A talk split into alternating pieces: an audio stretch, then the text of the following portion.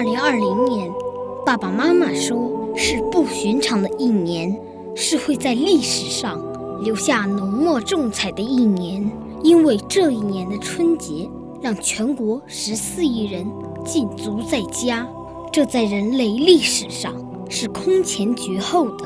每天早餐时间，家人都会谈论疫情的实时动态。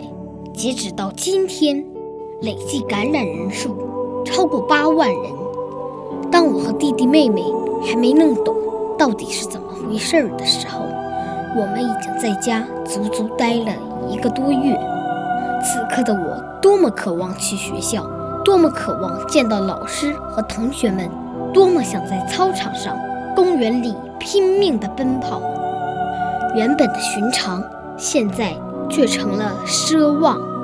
爸爸对我们说，这次的病毒叫新型冠状病毒，还给我们科普了一下得病的症状，就像在水里窒息了一样，喘不上气。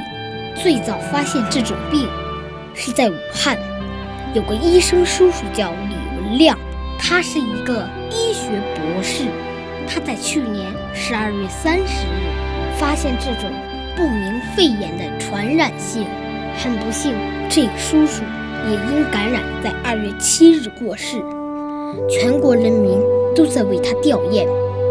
哈佛医学院为李文亮叔叔降半旗，希望能给中国和世界各地的医生们带来勇气和希望。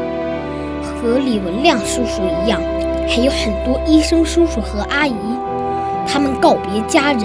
义无反顾地奔向疫区，在抗疫的生死线上奔波逆行。妈妈说：“这是一场没有硝烟的战争。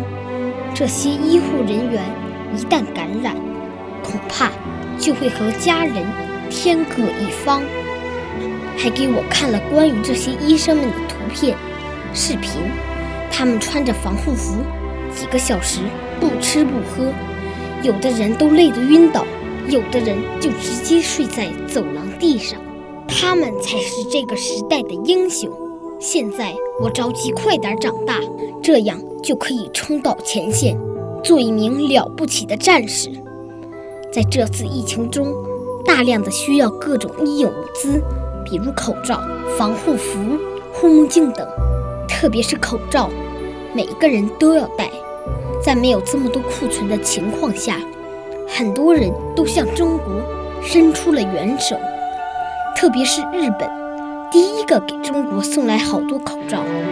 我爸爸所在的大阪府友好协会也给大连和青岛捐赠了好多口罩、消毒液、病毒贴等救援物资，还在纸箱上写着“山川异域同云雨，风月共天是异乡”。意思就是说，虽然我们山川不同，但云雨是没有国界的。月亮高高挂在天上，地球上居住的人们都是家乡人。我也想长大以后像父亲一样，帮助有困难的人。灾难是残酷无情的，因为它夺去了数千人的生命，它让幸福美满的家庭变得支离破碎。它让大地变得伤痕累累，但是当灾难打碎梦想，爱心就会筑起希望的城墙；当夜雨敲打心伤，真情就会在伤口中流淌；当命运将泪烧得滚烫，爱心就会伸手传递一份清凉。是灾难教会我们奉献，教会我们感恩，教会我们坚强。巍巍华夏，岂能让罪恶的病毒肆虐？神州大地，绝不能让新冠猖狂逆行而上。